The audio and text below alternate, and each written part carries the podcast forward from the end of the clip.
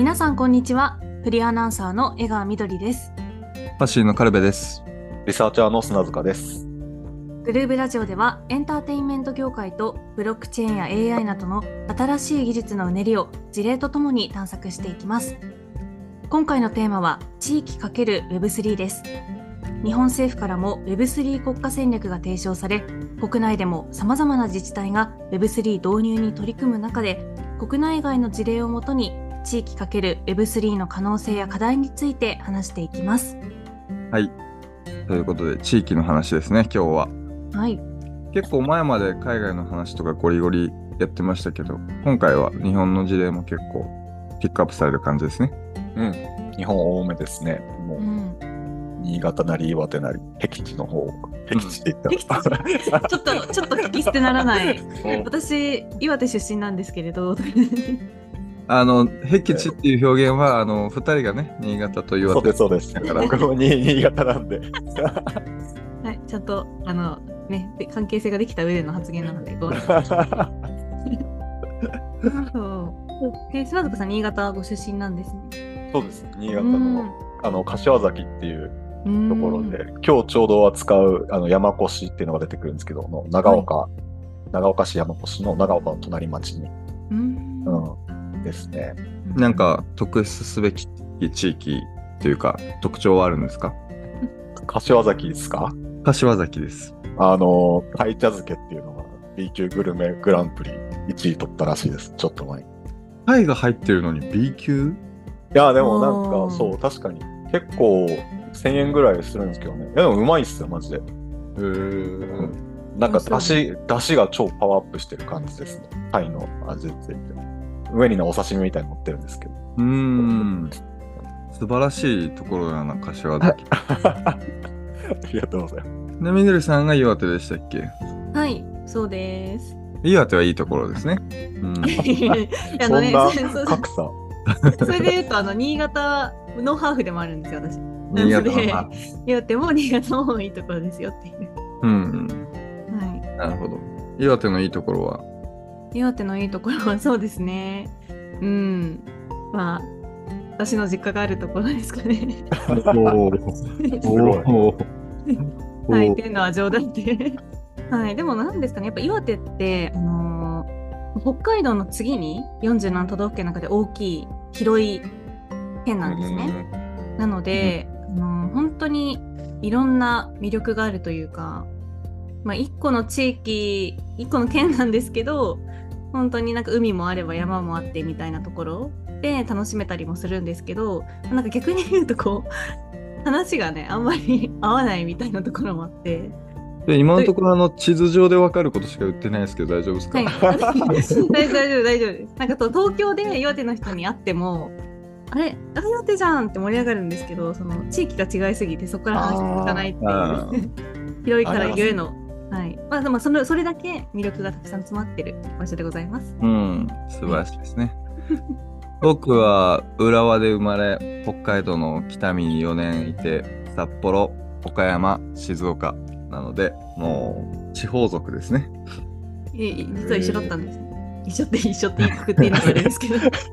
もういろんなところを体験しているので、この今回の地域っていうのは、割とこう気になるところでもあります。興味が深いところでもありますね。結構本当にあの全国の取り組みを今回はご紹介いただけるっていうところで楽しみです。そうですね。じゃあ、えっと、早速、えっと、本題の方に入っていけたらなと思うんですけど、えっと、まず最初にご紹介したいのが、あの、アナが新しく始めた、NFT のプラットフォームがありまして、アナーグランホエール NFT マーケットプレイスっていうやつなんですけど、えっと、今やってるのはちょっと地域から離れているんですけど、これから繋がっていきそうだなっていうのがあって、えっと、5月の30日、本当にこの直近に始まったところで、えっと、航空写真の NFT だったり、えっと、3D モデルの飛行機の NFT みたいなのを販売を開始しているんですけど、えっと、今後の展開として、えー日本各地の特産品などの NFT 商品化を視野に入れてるみたいなことが書いてあって、うん。これ結構つながってきて面白くなってくるんじゃないかなと思ってます。なんかもうイメージ的には、なんか旅行先に合わせたご当地キティちゃんみたいな感じで、うんうんまあ、例えば新潟に行く飛行機を買った時に、そこに新潟の特産品の NFT がついてくるみたいになったら、すごく面白そうですし、で、その NFT 持ってると、その行った先で、なんか割引があったり、特別な体験があったりみたいな広がりがありそうで、なんかこのご当地 NFT のこう入り口としてアナっていうのはすごく面白そうだなと。うん。なんか特にあの、し修行をする方々いらっしゃるじゃないですか。あの、飛行機って。うん。ポイントを貯めるために行ったり来たりする人たち。なんでそこら辺で、なんかこういう集めたりとか、なんかスタンプラリー的な活動っていうのはすごい相性良さそうですね。うん。確かに。なんかマイルとかだとあれですもんね。なんていうか無機質なポイントですけど、うん。これが NFT になったらいろんなバラエティが出て溜まってったら楽しそうですよね。なるほど、なるほど。ご当地キティちゃん。俺は勝手に妄想なんですけど、なんかそんな感じになりそうだな。航空写真の NFT っていうのがいい。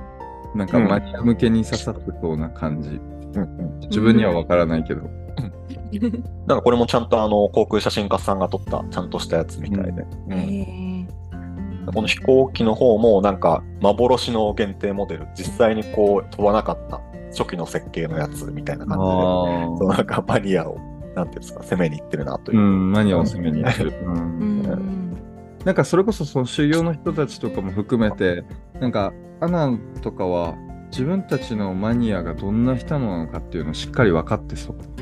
うんうんうんううん。んなるほど、なるほど。ですね。まあ、その、まあ、このアナみたいな感じで、もしかしたら地域かける NFT みたいなところも広がっていくのかなっていうのがあって、で、まあ、ちょっとこれまで、あの、どういう取り組みがあったのかなとか、で、どういう課題があるのかなみたいなことを、えっ、と、調べてきて、今日はいろいろお話できたらなと思ってます。で、こう、バーッと見ていく中で大きく3つの方向性があるかなと思っていて、で、1つ目は、えっと、地域の文化だったり自然の保全、保護とか振興のための財源の確保。で、2つ目が、えー認知の向上。で、3つ目が、えー人的リソースの確保。だったり、いわゆる DAO っていうものを作ってみたり、で、関係人口を増やしていこうみたいな、えーっと、3つの方向性があるかなと思ってて、で、日本の事例だと、えーまず NFT を発行して、財源確保。と認知の向上をして、そこから発展させて、DAO にしていこうみたいな、もっと外部の人を巻き込んで地域の、えー活性化をしていこうみたいな動きが多いように見えていて、うんで、これはやっぱりこう、日本国内全体で人口がもうそもそも減ってて、で、仮想地域が生まれていて、で、そこで地方創生をしようっていう、これまでのその NFT 以前の、あの、いわゆるソーシャルセクターとかが取り組んできた文脈みたいなものもあるのかなと思っています。うんで、調べている中で、あの、本当にかっこいい形で、いわゆるよそ者を巻き込んでいるような事例がある一方で、もうめちゃくちゃ難易度高いなっていう印象で、うんうんそもそも僕もその、あれなんですよね、小学校が廃校になるぐらいの田舎なんですよ、新潟の。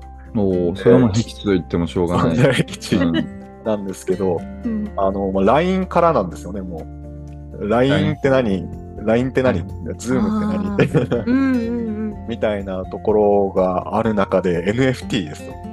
うんどうやって理解してもらうんだろうみたいな。五段飛びしなききゃいけないですね。いや、本当にそううですよ。ん。で、まあ、うん、めちゃくちゃ難易度高いことをしているなっていうので、うん。他の地域でこれって再現性あるのかなとか、うん。あの、限界集落まで至らないような地域とかってどういうふうにこう盛り上げていったらいいんだろうみたいなことうん。も思ったりしてて、で、もう少しあのライトな形とかシンプルな形で Web3 を使って地域と人をつなげるみたいなこともあるのかなと思っていて、結構幅広く、本当に深く深く DAO を作ってやっているところから、これから作っていきますよみたいな、うん始めたばっかりのところまで話していけたらなと思ってます。今のやり方すごい難易度高そうというか自分が取り組むにはだいぶエネルギーがかかるなっていう印象を持ちますね。じゃあここからあの具体的なその地域名地域の名前を出した事例っていうのをご紹介いただけるっていうところで一つ目からお願いします。はい、ありがとうございます。えっと、じゃあ早速一つ目が、あの、先ほどお話ししてきたみたいなすごいかっこいい形でよそ者を巻き込んでいる事例として、えっと、新潟県の長岡市山越地域っていうところのお話をしていけたらなと思います。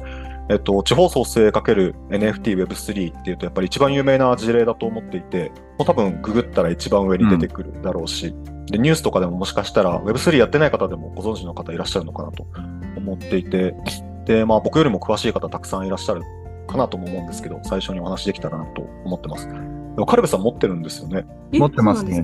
はい、そうすごい。ホルダーでいて今日この話題が出るにあたって、売るかもっと関わるかしないと何にもならんなと強く反省しております。ああ、それは面白いですね。確かに、その視点、ホルダーの。うんうんうんですね。いつから持ってて、1年ぐらい前から持ってて、はいほうほうん。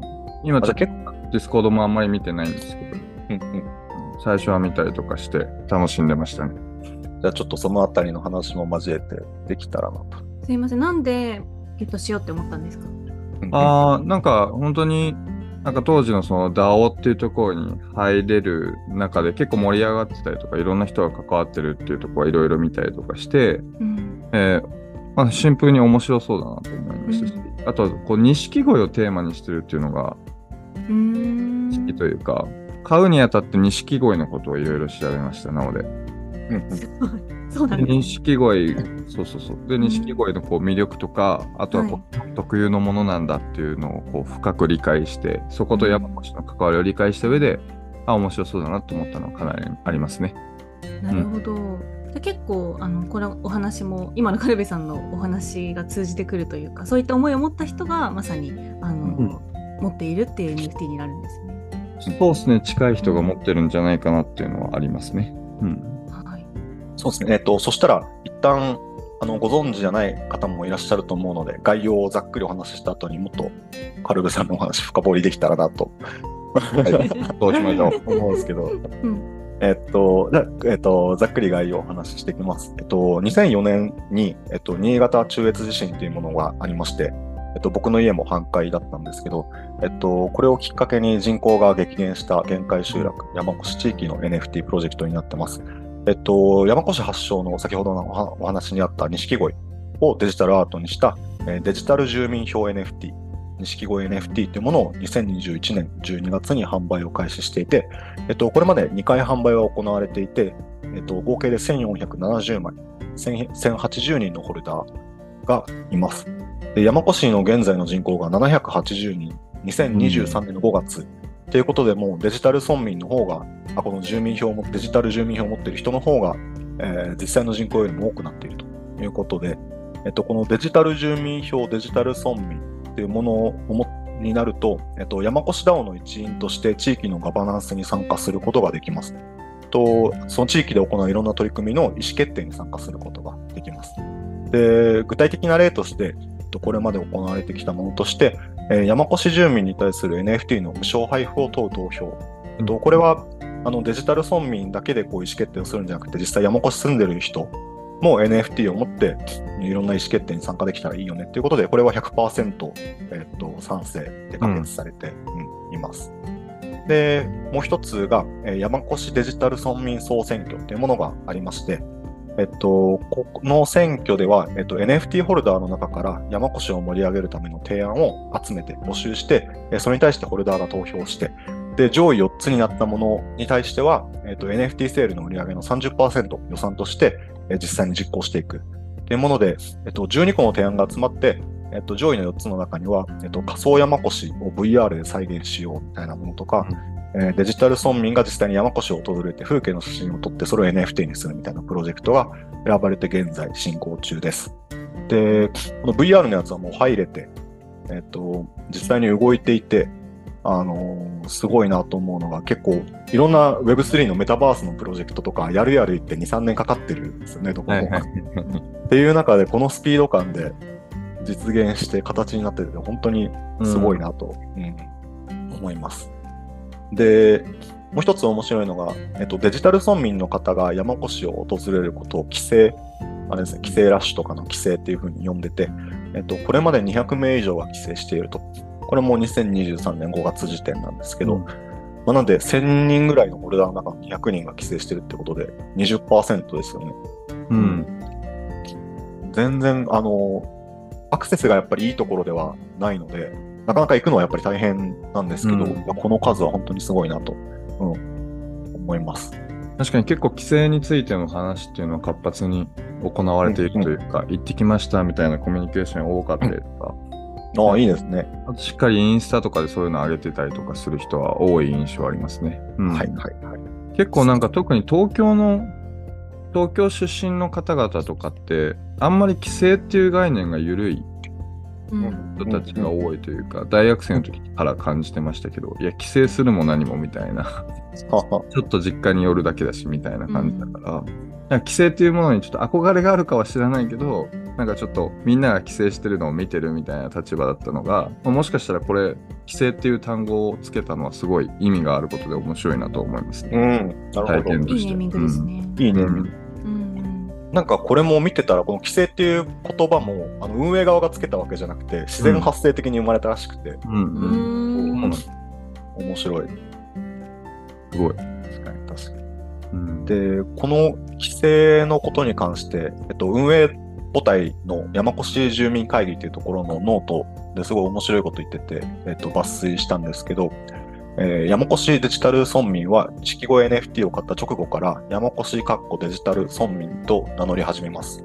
えー山越村に縁もゆかりもない、ましてや山越村に行ったこともない人が地域名を冠してアイデンティティを表明することが許されるのです。っていうことで、うん、面白いなと思っていて、なんか近い形として、あの、地域おこしをしてる NPO とかの、えっと、寄付会員みたいなもの、正会員って言うんですけど、うんみたいなのもちょっとまあ、あの、メンバーシップっていう形で近いなとは思うんですけど、まあその、規制っていう感じにはならないんですよ。なんかサポーターみたいな感じになる。ううんん、どっちかっていうと。完全にそうですね。ううんん。ボランティアしてるうんうん感覚。うん。なんでこう NFT をやっぱり所有するっていう体験で、そこにあの住民票ってアイデンティティをつけるっていうのは、うんなんか NFT が空っぽだからこそできることだなと思って、はいはいはい。使い方としてすごくいいなと。うん。現地行く前から貴族意識が芽生えるっていうのはすごい体験だな、確かに。うん。うん。そうです俺なんか錦鯉があるっていうのと、やっぱりその、錦鯉の力と、あの地震がきっかけっていうのはでかいんですかね。うん。うん。なんか結構あのディスカッションしてる動画とかをたくさん見てたんですけど、このなんか地震があったことで結構あの地震の前は2000人以上人がいたんですけど、あの地震後に800人以下まで減るみたいなことがあって、まあ、危機意識はすごい強い。で、さっき最初にお話ししたみたいにこの NFT っていうものを受け入れるの、受け入れるというか理解するのがそもそもめちゃくちゃ難しいじゃないですか。はいはい地域の中で。なんで相当な危機感がないと、そこに前向きに取り組もうってならないっていうのはあると思って、だから危機感があるからこそこういう本当に新しい形のやつを作れたのかなっていうのは。確かに。なんか、これを進めていく関係者の方々はすごく大変なイメージがあって、いろんなところと連絡して NFT の説明をしてみたいな。このエネルギーがすごいなっていうのはめちゃめちゃ思いますね。すごい。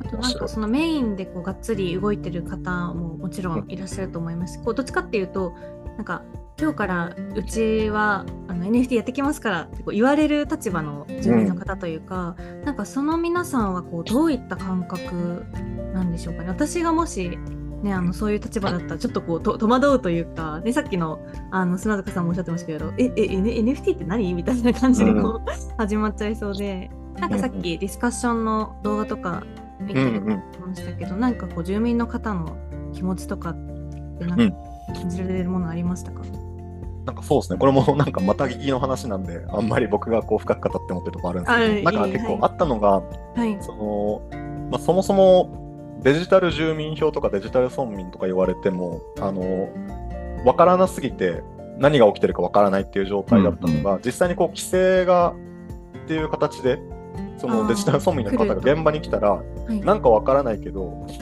来てくれる人たちがいるみたいなところから始まるみたいですね。あーやっぱりそこリアルであって初めてこう実うんうんうん感するみたいなところが。でもその住民の方の中にはそのうん Discord を勉強してその中に入って、えっと、今日の星空はこんな感じだよみたいな写真を上げてくれてる人たちもいるっていう話で、うん。すごいまあ素敵いらっしゃいますね。素敵、うん素敵ですね。本当にもう皆さんも、まあま、学びながらって言ったらあれですけどそう一緒に推進しながら、あの NFT に関わっていらっしゃるんですね。相当場所に魅力がないとなかなか転用できなさそうなモデルだっていううのは、んあと錦鯉の力もあるし、うんうん若干感じますね。うん。ですね。はいそうですね。うん。こんな感じのプロジェクトなんですけど、結構去年の12月に、えー NFT を出して発行して1周年記念を振り返るみたいな、えー山古志住民会議さんのノートがあって、えっと、現状の課題としては2つ挙げられていて、で、1つ目が、えっと、海外への訴求がまだまだ不十分ということで、えっと、現在のホルダーの20%は海外の人らしいんですけど、はいえっと当初の、当初の構想としては海外へのリーチをもっと増やして、というかそっちがむしろメインの目標うん。っていうところがあって、まあ、その日本全体で人口減少が続いていく中で、日本国内で地方同士で限られたパイを取り合ってもしょうがないと。うん。なんでもっと海外からの人を増やしていきたいっていうことはあったんですけど、そこはまだまだ道半ばっていうことで、えー地方創生だったり限界集落みたいなコンセプトというか課題がそもそも世界だとあんまり見られない、うんうん、っていうところがあって、ハイコンテクストすぎると理解がしづらいみたいなことが課題としては指摘されていました。なるほどね。確かに。うんで、特に規制、規制って 海外だとさらに難しくなっちゃう。うんうんうん票を超えてますか？うんうんでも逆に言うと国外に規制できる場所があるっていうのもすごくハイコンテキストだけどうんうんうん面白いワクワクできるような感じなのかもしれない。確かに確かに。うん。そうですね。この、あの、元にしてるのが、あの、エストニアの電子住民票っていうのを元にしてて、そっちだともうあれなんですよね。その、電子住民票を持ってると、その、エストニアの方でそのまま登記ができたりするんですよね。会社建てたりとか。うんうん。ユーティリティ強い。ユーティリティ強い。会社建てていいよが強いですね。なんかもし今後伸ばしていくみたいなところで言うとあのやっぱりなんか錦鯉ってすごくなんか日本らしさもあったりするのでなんかそのアプローチの仕方によってはもっともっと海外の人にも刺さるんじゃないかなって思いました。ですよね。超高級な錦鯉ってすごい値段しますもんね。めちゃめちゃな値段。う 何百万、何千万。んうん。そう。でそう、錦鯉と NFT が相性良すぎる問題はね、すごいある。確かに確かに。それはあります。投機的でも問題ないような、ね、うん感じになってるから。うん確かに。ですね。ではまあ1個目の問題で、まあ、海外への訴求が難しいっていうところ。で、2つ目が、えっと、やっぱりお金が足りないと。えっと、本当に DAO みたいな形になって、すごくたくさんの人が実際に来てくれるし、いろんな技術的な協力もしてくれたりするけども、えっと、資金がやっぱり足りていないということで、えっと、計算してみると、初期の売り上げが41.4イーサ。で、オープンシー上の二次流通が112イーサで、ロイヤリティが10%なんで、えっと、11.2イーサが収入としてこう入ってるところで、合わせると52.6イーサで、だいたい1400万円ぐらいなんですけど、今の価格で。うん、これだけのことをやろうと思ったら、全然足りないなと。1年間の予算でも足りないんじゃないかぐらいの感じがしています。で、NFT であの持続的にこう収入を上げていく既存のモデルってやっぱりこう二次流通が増えて、はい。あのその中のロイヤリティを運営が、で運営の資金が増していくみたいな形なんですけど、なかなかここは親和性は高くないなと思っていて、あのプロジェクトとコミュニティが良すぎてみんな NFT 売らないんじゃないですか。うん。そのオープンシー上のリスト率、売りたい人の割合もなんか0.6%とか、はいはいはいはい。5以下ぐらいしか売られてなくて、なんで、あの、長くみんなが持ってると収入は増えないんですよね。うん流通の。なんかそう、これを見て、その売るかちゃんと関わるかしないといけないなってすごく思う。あはい。なんか、なんだろう。えっと、なんで売らないかって、ん何もしてなくてもデジタル村民でいられるんですよ。だからなんか、何もしてなくても誰かに話せることがあるっていううんうんのが、まあ良くも悪くもだなって今気づきました。うん。これがなんか、ちょっと何かしないと剥奪されるとかだったら、ね、またちょっと違うんですけど、うん。ずっと持ててしまうっていうのはすごいあるなとは思いますね。うんうんうん確かに。なんか、その、投票とかを見てても、まあ、1400個ぐらい今 NFT があるんですけど、結構投票数は少ないんですよね。100とかいかないぐらいの投票もあったりして、なんで結構、うん、カルベさん状態の人は多いのかもしれないですね。うんそう考えると。そうですね。どうすればいいんだろうな、そういうの。なんか一定、一定期間何か認証を受けなかったらバーンされるとか。うん、まあできますね。とか、うんまあその住民票を年間発行にするとかもできますよね。うん毎年更新していくみたいな。ちょうどこれから今、現、あの、第3弾の NFT セールに向けて準備をしている段階で、で、最終的には1万人までデジタル村民を拡大していきたいっていうのがあるんですけど、やっぱりこの NFT は売り切り、売った時に収益が生まれて、それで終わりってなってしまうと、まあどこかで限界が来てしまうモデルだなというのは、うん。うん、そこが悩みどころみたいです。うんですね。これだと運営の方にほとんどお金入ってないというか、うん。活動費みたいなところがね、うん。ほぼほぼなくなってしまうから、そこら辺の収入をどうやって作るかは、本当になんとかしなきゃいけないですね。うん。うん。間違いないです。今、あの、これからの活動として、こう、山越みたいなローカル DAO をどんどんこう拡大させていこうみたいな動きもあって、絶対事務局もっとでかくしなきゃいけないだろうし、人も入れなきゃいけないところで、うん。お金がネックになるのはもったいないですよね。うん。わあ、難易度高いな。やっぱすごいことをやってる。自分が運営だと、毎日夜悩んで眠れなくなりそうです。いやー、リスリスペクトですね。板挟みが尋常じゃなさそうですよね。うんデジタル上のココミュニティマネジメントも大変だし、オフラインのコミュニティマネジメントも最高難易度のものを両方抱えてるみたいな、うん感じはありますね。あ、でも一個、あの、面白いなというか、既存の地方創生と違うなと思ったのが、あの、地域にこう移住してきて新しい人が何かを中で始めるみたいな形だと、あの、課題自体がこう顕在化しやすいというか、人と人が直接ぶつぶつかるというか、交流するじゃないですか。新しい人と今までの人たちみたいなのが。それがこうデジタル上で VR を基盤に展開するとか、 Discord を基盤に展開するってなると、ある程度緩和される部分もあったりするのかなみたいなことも。なるほど、なるほど。それはありそうですね。まあ、それにしてもめちゃくちゃ難易度高いですけどね。うん。それに見合う分だけの給料的な何かを得られるようになってほしいなと思います。うん。間違いない。なんなら全額運営でもらってほしいですね、もううん本当に。そうですね。まあ、その山越の事例が一応、こう、やっぱり日本の中だと一番、なんていうんですか、えー前に進んでいる形になっているモデルかなということで、まあ、なんとなくまあ課題もありつつっていうことで、えっ、と、ここからちょっとその課題に対してどうういうことができるのかなみたいなことを他の、えー事例も通して話していけたらなと、うん、思ってます。んはい、じゃあ、まずはあの先ほどあの山越の事例のところでも、まあ、課題の一つとして上がっていた、まあ、資金のところですよね。なんかそこをあの参考になるというか、はい、あの海外の事例があると伺ったのでご紹介いただいてもいいですか？はい、ありがとうございます。はいえっと、と僕これ最近見つけたやつですごいあの好きになってしまったんですけど、うん。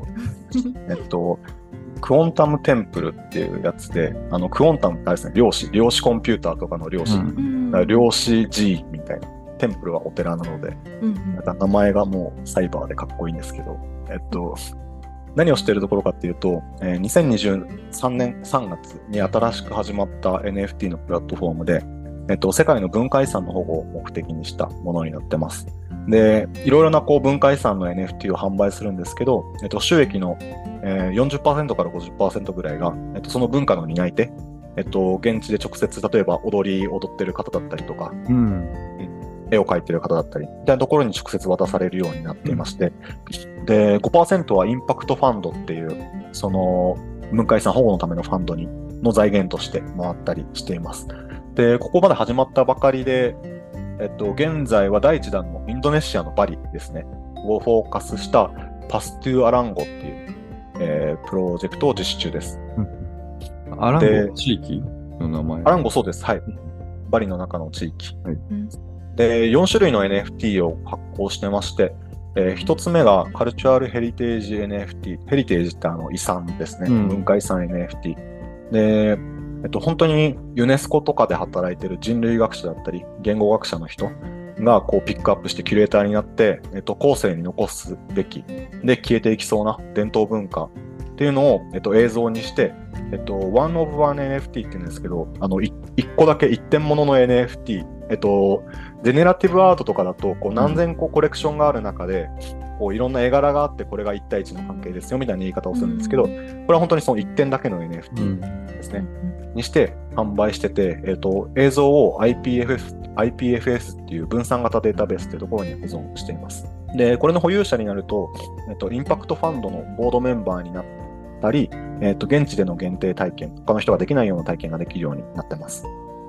で、現在、えっと、3つオークション形式で販売が完了しているんですけど、えっと、最高額が、えー1個の NFT で、えー53.59イーサと、うん。え1個の売り上げで山越の全体売り上げと並ぶんですけど、そうですね。で、で残りの2つが8から10イーサぐらいになってます。で、まあ、この53.59イーサはやっぱり初回、1個目の NFT ってやっぱりどうしても価値高く見られがちっていうのがあるんで、まあでも10イーサぐらいが相場かなというふうにうん。で、3つ出てるんですけど、このバリーのプロジェクトではあと8つ、合計11個が準備中なので、そう、大体、まあ、10イーサで売ってったら130イーサとかになりますようね。ん。ですね。で、この3つの NFT を通して現地に還元できてる金額が今のところ6万ドルぐらいと。うん。6万ドル、800万円ぐらいですかね、今だと。うんで、この農村部の伝統文化の担い手の日給が大体2ドル以下ぐらいっていうふううにん。ドキュメントにありまして、なんで3万日分、うん100年分ぐらいの収入はにはなっているので、文化を維持していくための貢献としては結構大きいかなと、うん、素晴らしいな。思います。で、この映像自体は、あの保存されているものを誰でも見ることができます。うん。うん。この IPFS、IPFS のリンクに、えっと、飛べば、むしろダウンロードもできちゃうぐらいですね。うんなんですけど、どちらかというと、やっぱりその映像を文化として、媒文化の媒体として後世に残していくっていうことが目的なので、その人が持ってるだけだとあんまり意味がないというところがあるので、こう映像を買うっていうよりかは、その映像を作ったりとか保存することに向けた資金提供をしましたよ、寄付をしましたよみたいなことを証明する NFT っていうふうに考えた方が、うん、良さそうだなと思ってます。うんあの、ぜひ、そのウェブサイトで動画とかクリエイティブを見てほしいんですけど、まあ、すごいクオリティ高いうん。高い。かっこいい。うん、かっこいい。うん。そう、本当にプロフェッショナルな映像作成チームもそうですし、関わってる研究者の方、うんこの映像を撮るためにも本当に現地とのちゃんと関係性があるプロの方がいて、その人がコーディネーターになって入ってっていうことがあると思っていて、で、この人たちに分配される資金が55%、全体の55%というふうになってます。で、仮にこの販売価格を10イーサぐらいだとすると、まあ、55%でだいたい120万円ぐらいになるんですけど、この一個一個の動画を120万円で作れるのかどうかっていうところ、ちょっと怪しいなっていうところはあるぐらいのクオリティで。うん。いや、結構難しいというか、うん日本だと予算的には結構厳しいうんやつになって思思えるクオリティですね。うん。そうですね。で、ちょっとこれから話す別の収入源とかもあったりするんですけど、うん、まあ、この単体の NFT の映像で赤字になっていくと、ちょっと厳しいかもなっていう部分はありつつ、でもこのクオリティのものが評価されて10イーサとかで買われてるのはすげえなっていううんのもあるみたいな感じですね。うん。で、今このお話ししたカルチャールヘリテージ NFT っていうのが今売られてる NFT で、えっと、これからちょっとまだ準備中のものについて、えっと、簡単に触れていくんですけど、えっと、次がカルチャールアーティファクト NFT っていうやつで、 artifact ってなんて言えばいいんですかね？遺物みたいな。うん。ゲームとかで artifact ゲームとかのね、遺物、遺物、そうだね。んそう。なんかダンジョンに入るとこう見つけるアイテムみたいな ところもあったりして、えっと、存続がこう危ぶまれるような伝統工芸品を NFT 化していくと。で、フィジカルね、伝統工芸品と引き換えることができるようになるっていうものを準備してて、これもあの、イメージというか、これから出るバリのものがあるんですけど、まあ、かっこいいんですよね。マジであの、ダンジョンで見つかりそうな、うん。あの、ベルなんですけど、音を鳴らす、うんうんすごいかっこいいのが、今準備中だったりします。ね、これ、かっこいいよね、本当に。かっこいい。なんかカフェとかに置きたいやつですよね。その、うんあの、南国な感じのカフェとかにあったら。で、次が、えーカルチュアルエクスペリエンス NFT ですね。これはもう体験型の NFT で、えっと、一般の観光客がアクセスできないような伝統文化体験を NFT 化してます。で、これも準備中なんですけど、例として挙げられたのは、その、バリの寺院の中で、あの、 high priestess、高僧ですよね。うん。位の高い、そうかっこいいなんかそうゲ、ゲームみたいにどんどん出てくるんですけどいちいちそうゲームの中の話をしてるみたいな。ハイプリーステスが、あの、聖水、聖なる水をこうかけて洗礼をしてくれると。汚れを洗い落とす洗礼を受けられるみたいな NFT。スキルアップしそう。レベルアップしそうなね。体験。レベルアップしそうな体。があります。これもまだ準備中ですね。で、もう一個、四つ目が、これはもう動いてるんですけど、じゃあ、あの、コスミックメンバーシップ NFT ってやつで、でこれはもう、あの、えーインパクトファンドっていう、その先ほどお話しした5%の収益が入るファンドのメンバーに入れるっていう NFT になってます。うん。で、このインパクトファンドっていうのがどういうものかっていうと、この5%の収益を使って、えっと、いろいろなその伝統文化を持っている地域が Web3 に参加するための支援。例えばインターネットがないところにインターネット設備を作ったりとか、えーだったり、直接的な伝統文化の保存みたいなこと。あと、あの、学術研究にも使われるみたいなことが書いてありました。で、ここで、えっと、実施されるプロジェクトの提案は、えっと、ちょっと山越しのものとは違って、その現場の専門チームが作ると、ちゃんとした研究者だったり、現場のコーディネーターみたいなものが提案して、で、その NFT を持ってるメンバーの人は、えっと、それがもうファンドの目的として正しいかどうかっていうのを判断する投票するという形になってまして、特にこう、やっぱりこの NFT 買うのは海外の人とかも多いと思うんですけど、なってくるとその人たちの提案で物を作っていくっていうのはなかなか難しいっていうのはうん。実際のところだと、うん思うので、関わり方のこう、なんていうんですか、レベル感というか深さでうん。もちょうどいいかなと個人的には、うん、思ってます。それこそハイコンテキストさがなくなるというか、うんうん。うん、プロジェクトの内容が詳細に説明されてたら、そこに投票っていうコードだけで参加できるっていうのは、うん、いいなと思いますね。うんですね。なんでまあ、その何でもかんでもこう完全な DAO にしていくっていうのも正しいわけではないうん。というふうに個人的には思ったりもします。で、こんな感じのプロジェクトなんですけど、まあ、非常にクオリティが高いですよね。すべてのものを ぜひウェブサイトを見ていただきたくて。で、本当に多くの人が価値を感じるまあバリの伝統文化みたいなものだったら、こういうアプローチ、本当に高級な NFT、一定物の NFT を作って資金を集めていくみたいなこともできるだろうし、えっと、日本だとこれ絶対できると思うんですよね。日本の伝統文化で。うん。めちゃめちゃできる。うん。なんか近いものできれば面白いなってめちゃめちゃ思思えたプロジェクトですね、これは。うん。なんか作る側もマジでこだわって、すごい楽しくやれそうですよね。うん誇りに思えるような。うんですね。でもやっぱりやるには、このアカデミックな専門家とか、プロフェッショナルなクリエイティブのチームとか、で、地域コミュニティ行政の協力も必要ですし、うんまあ、コストはかかると。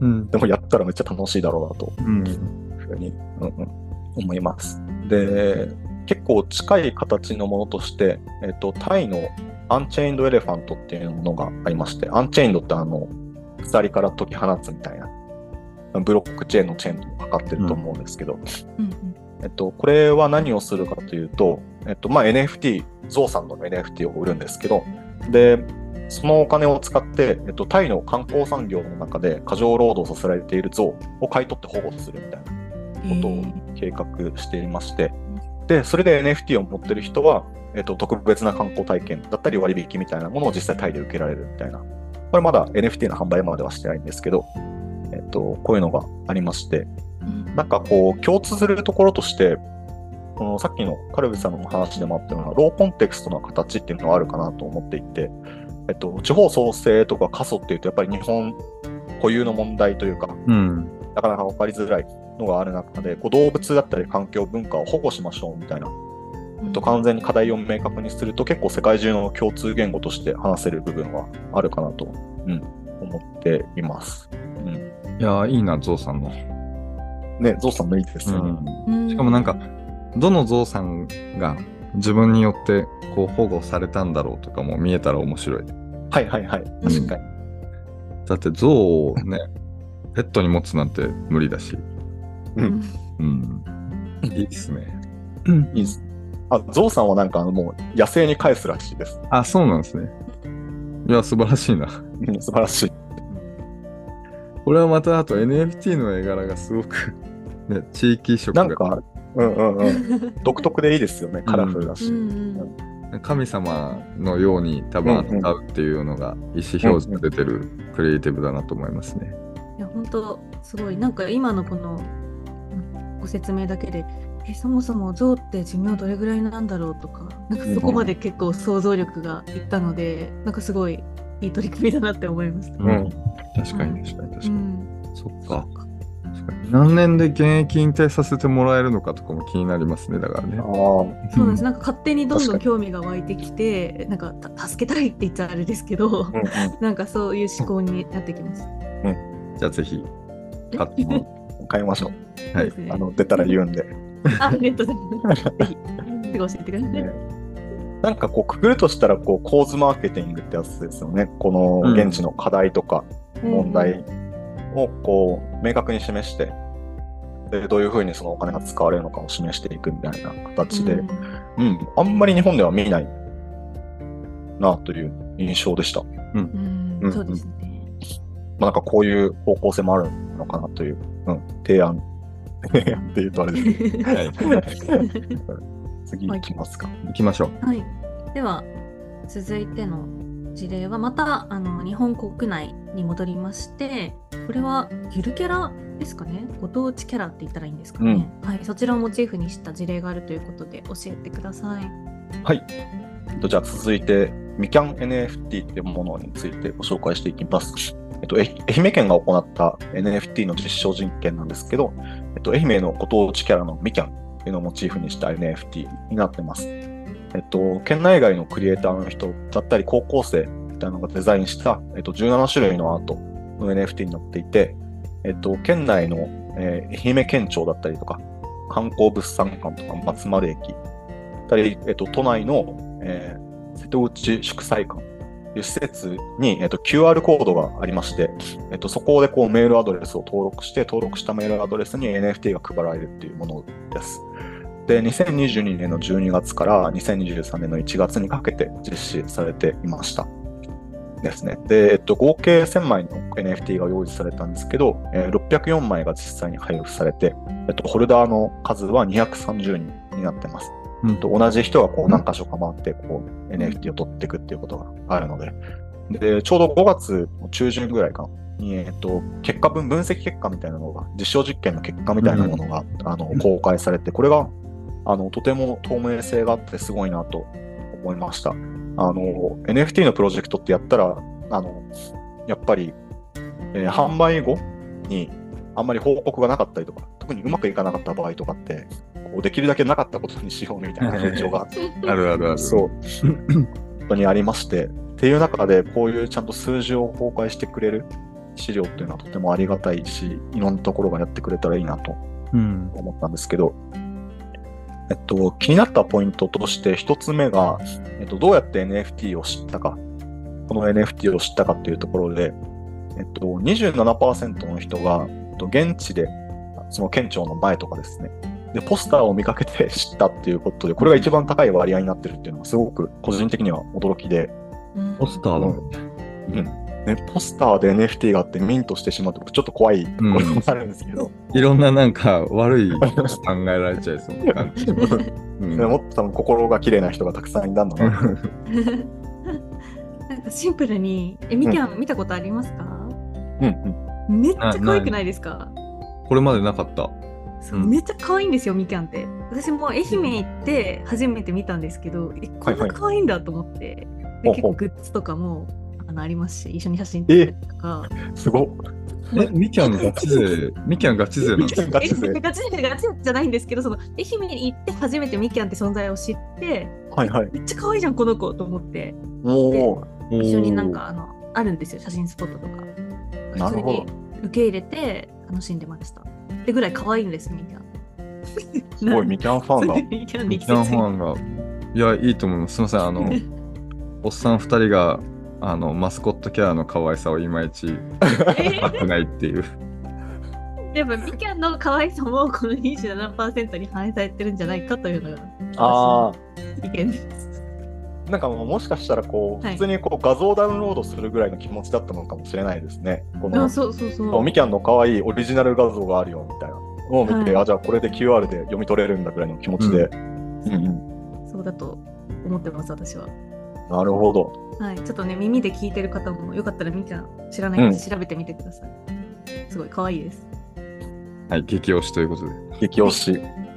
あのそっか、そういう視点があるんですね。面白い。なんかフィジカルの広告、そう、やっぱり効果はあるんだなと。うん。NFT を知らないでミキャンが好きな人がたまたま通りかかってミントする可能性があるってことです。うんうんうんうん。うんこれが一番大きい、面白かったなとうん、いや、面白かった。ねで、二つ目が、あの、実際に車で2時間かけて NFT をミントしに行ってる人もいると。このミキャン NFT をインターネット上で知って、うんこのポスターじゃなくて、で、これをミントするために2時間かけていくみたいな人がいるんだな、実際にということがあったんですけど、まあ、その愛媛を訪れるきっかけになっている一方で、その後のつながりがなかなかないと。実際に愛媛に来てもらった後に商品を買ってもらったりとか、戻ってから、じゃあ今度 EC で愛媛のものを買ったりみたいな、つながりのコンテンツへの訴求を作れなかったっていうのが、すごく課題感としては挙げられてました。うんここの課題感ももう公式から本当に、うん、言ってしまうのが透明性高いなと思う。うん。う。うんん、そうですね。で、この場所に実際に行ってこう NFT をミントするみたいな仕組みっていうのは、やっぱりとてもいい体験だし、スタンプラリー的な感じで気軽にうんできる部分があるんですけど、今回のこのミキャン NFT だと、メールアドレスを QR で登録した後に、NFT が届くまで1、2週間かかるらしいんですね。うん。その多分登録したところに、あの、送ってるんですか？ね。手作業かどうかわからないですけど。そう、っていうことで、で、そのメタマスクみたいな一般のウォレットも使っていないっていう状況があったりして、なかなかここの動線作りは難しいなと思います。QR コードだとね、その写真を共有してしまえば、どこからでもミントできてしまうみたいになって、その現場に行くみたいな体験がなくなってしまうし、そうですね。で、このあたり結構うまくやったのが、マスターチェーンっていうところで始まったスマホでお土産っていうプロジェクトなんですけど、えっと、QR コード認証の後に GPS 情報も取得して、だからそのうん。QR コードとその市内にいないと、同じ街の中にいないとミントできないみたいな形にしてまして、うん。うん。一個も実験が終わってるのが三重県の松坂市ですね。で、ここで QR コードでミントすると、えー松坂牛が当たるプロプレゼントキャンペーンだったりとか、うん。割引クーポンとか、えーグルメアップみたいな今後の情報とかいろんなものがもらえて、次につながるみたいな形になってました。いいですね。あの、うん GPS 合わせるっていうのはすごい上手いなって思います。いやね、これは絶対やった方がいい。そんなにすごく難易度高いとは思わないですけどね。どうだろうな。チェックイン機能みたいな形でやってみたいな形なんで。まあでも GPS って偽造できますよね、簡単に。位置情報ってアプリで結構変えられません？あれ。あの、move to earn、あちょっとやったこと本当にちょっとやったこことないな。あのー発想があれだよね。ちょっとき汚い方向をすぐ考えつく才能があるよね。いや、なぜか、砂塚リサーチ。クリクリプトなので、何でも、あの、マジで、あの、価値があるプロジェクトをしたらありとあらゆる方法で、あの、ハッキングされると思うべきなので、そうですね。うん。そ うまあ、そうですね。うん。いや、そうなんですよ。いや、松坂牛が当たるっていうのはいいな、普通に。うん。普通にやりますよね。なんかあったら、気軽にできるなら。あと、松坂牛のことはうん知ってても、本当に、それこそ、今初めてすいません、あの、三重県だということを知りました。ああ。あ、うん松坂市がってことですね。松坂市が。なんで、はい、それだけでも価値がありそうな感じをしますね。うん。うんそう。これなんかもしかしたらその NFT をこうフックにしてるというよりかは、こう松坂牛をフックにして、NFT をミントしてもらう、ミントしてもらうことでその後につなげていくみたいな形とも取れますよね。う。ん。インスタグラムで使えるオリジナル AR フィルター気になりますね。ほうほうほう。うん。どんな、どんなフィルタおーどんなやつなんだろう。うん、確かにどんななんだろう。一つだけグルメから外れすぎてて面白い。確かに、ここまでずっとグルメ推しだったな。うん。では、続いてなんですけど、なんと私の地元、岩手県の取り組みもご紹介いただけるということで、こちら、いいですか？教えていただいても。えっと、岩手県の紫波町っていうところなんですけど、すごく挑戦的で面白い取り組みをしてます。ううんん。本当に挑戦的で、えっと、紫波町、岩手県の紫波町は2022年6月に Web3 タウン表明っていうものを発表していて、えっと、これは地域課題解決を目指す DAO だったり、新型地域通貨の発行、ふるさと納税返礼の NFT、えー Web3 技術の推進に関する企業の誘致みたいなことをこれから進めていきますよっていう表明を、えー2022年6月、ちょうど1年前ぐらいですね、うん出しています。早いね、表明する早い。。うん。まず。うん。えっと、これまで発行した NFT は、えっと、2つありまして、えっと、1つ目が、シワ町のブランド豚、シワ黒豚の NFT を、えっと、ふるさと納税の返礼品として使っています。えっと、6万7000円以上のふるさと納税で、えっと、実際の豚肉と NFT が返礼品としてもらえるっていうことで、で、この豚の NFT なんですけど、えークリプトンレーシングフレンズっていう日本最初のブロックチェーンゲーム、クリフィリプトンね。ップトンのトンが豚っていう。そうです、そうです。かわいい。え、これ昔からあるっていうそうなんですよ。2018年からえそうーこのゲームが2018年からまだ続いてるっていうのがままずすごいんですけど。奇跡っていうか、ね、こういうゲームって本当に寿命が3ヶ月ぐらいのイメージが。そうです。うん。ね、そのこのゲームがまあ驚きなんですけど、その、この、まあ、豚さんをこうレースさせるんですけど、走らせてたたあの競争するのに使える豚さんの NFT になっています。で、その他にも、えーデジタル町民としての参加権としてこの NFT を使うということも構想されてて、えっと、すでに Discord でプロジェクトの議論がいろいろ行われたりするんですけど、えー専用の EC サイトでの割引購入だったり、地元のお店の割引みたいなことを今後、えーやっていけたらということで考えているようです。このゲーム、お見合いとかもできるんだね。2匹のそうですねクリプトンをお見合いさせることで、新しいクリプトンを誕生す誕生させられます。うん。あの、アクシーとかと近いんですよね。うん有名な。NFT と NFT をこう掛け合わせて新しい NFT を作れるみたいな。うん。しかも普通に豚川さんたちが可愛いな。うん。えーこれもともとシワ、シワ、ごめん、えっとシワ町シワ町と関わりがあったゲームなんですかね、これは。いや、ゲーム自体は特にないと思います。なんか、こう運営で入ってる、あの、えー技術系とか Web3 関連でこう、なんですか、技術提供とかアドバイザーをしている会社が多分元からあったのかなと。うん、なるほど。ちょっとでも不確かなんで、まあ、こんな感じで1個目がシワクロブタの NFT っていうものになってます。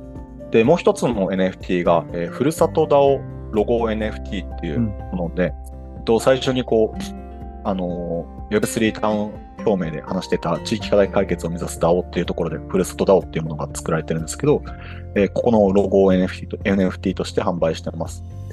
で、このふるさと DAO っていうのが、あの、すごい挑戦的で面白いんですけど、えっと、NFT ではなくて FT ですね。普通のトークンを使った、うんえーシステムで、あの、これ成功したらマジで面白いなと思っています。えっと、どういうものかっていうと、普通の、えーいわゆるトークンですね、イーサリアムとかと同じように、えっと、新型の地域通貨として、えっと、うんトークンをまず発行しますと。で、その発行したトークンの一部を自治体に渡すんですね。譲渡して、えっと、自治体は、えっと、その一部を住民に渡したりもできるようになっています。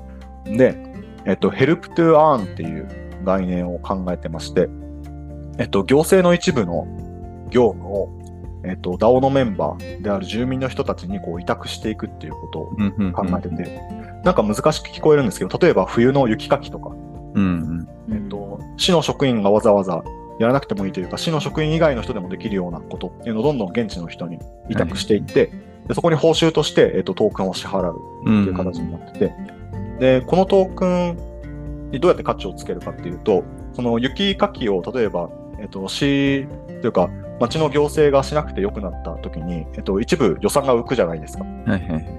で、その予算を使ってそのトークンを買い直すっていうことをするんですよ。うんなんかブロックチェーンゲームとかでそれこそよくある考え方なんですけど、うんこうゲームの収益の一部を使ってトークンを、えっと、運営が買い戻して価格を維持するみたいな仕組みになってて、いや、面白いですね。特に雪かきとかね、確かに、うんあの電話で要請受けて、うんうん、出動しなきゃいけなかったりとかするところが、うんうんそこを地域の人たちでクリアして、その分浮いてっていう形で、なんかすごいイメージできる。うん。うんですね。そう。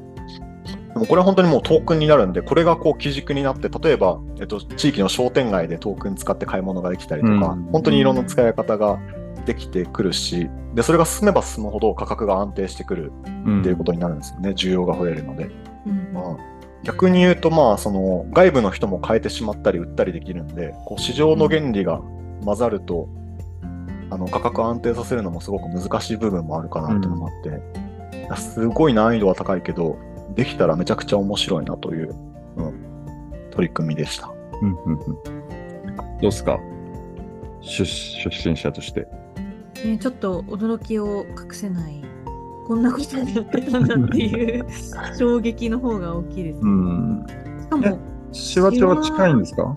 出身者。いやど、どうだろう、でも比較的、私は盛岡市っていう、うんまあところなんですけど、あのまあ、比較的名前もね、聞きますし、うん行ったことがある人も多いと思うんですけど、なんか、まさかこんなに あの、ちね、む地域全体で掲げてやってるなんて知らなかったです。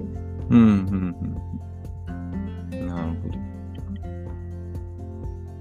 ついついていけてるかな？私がね、地元の人だったら心心配になりますよ。別にいや、これ、あの、なんか地域のことやってる人でも Web3 やってる人でも理解難しいぐらいの内容だと思うんで、はい。そうね。多分数年とか、下手したら10年とかかけて実現していくような構想だなと思って。ううんうん。いや、でもうまくいってほしいな、すごい。うん。う。うんん10年単位で取り組む価値があるような。うん。これ成功したらね、本当に結構いろんなところで転用が効くモデルですよね。そうですね。うん。もうなんか転用していくっていうよりかは、この同じ通貨を使って、あの別の地域にも同じものを入れていくっていう形で構想してるみたいです。ああ、なるほうんそうです。シワで成功した後に別の地域でも同じ通貨を使って同じモデルっていうことを。ど。なるほどな。じゃあこれ、この FT 自体はその手話帳の地域性とかが反映されてるわけではないのか。じゃないですね。うん。なるほどな。じゃあもう町、町で使う通貨を一つ作ってるっていう感じか。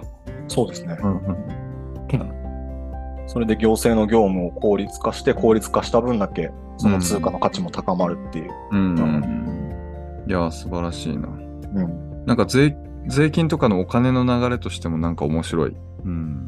でも、税金どうどう払うんですかね？そのあたりはちょっと気になりました。なんかこう、地域の人がそのトークンを受け取ったときに、どう処理するんだろう。うん。しかもそれがね、もともとは、その、行政のお金というか、行政のお金っていうか、行政から生まれたもの。うん。そこのお金の流れが、どうなる、どうなっていくのかと、どうなのかは気になりますね。うん。でちょっとまあ国内外とかあとはまあ国内だと結構地域の事例とかも今日はご紹介いただいたんですけどカルベさんいかがでしたか？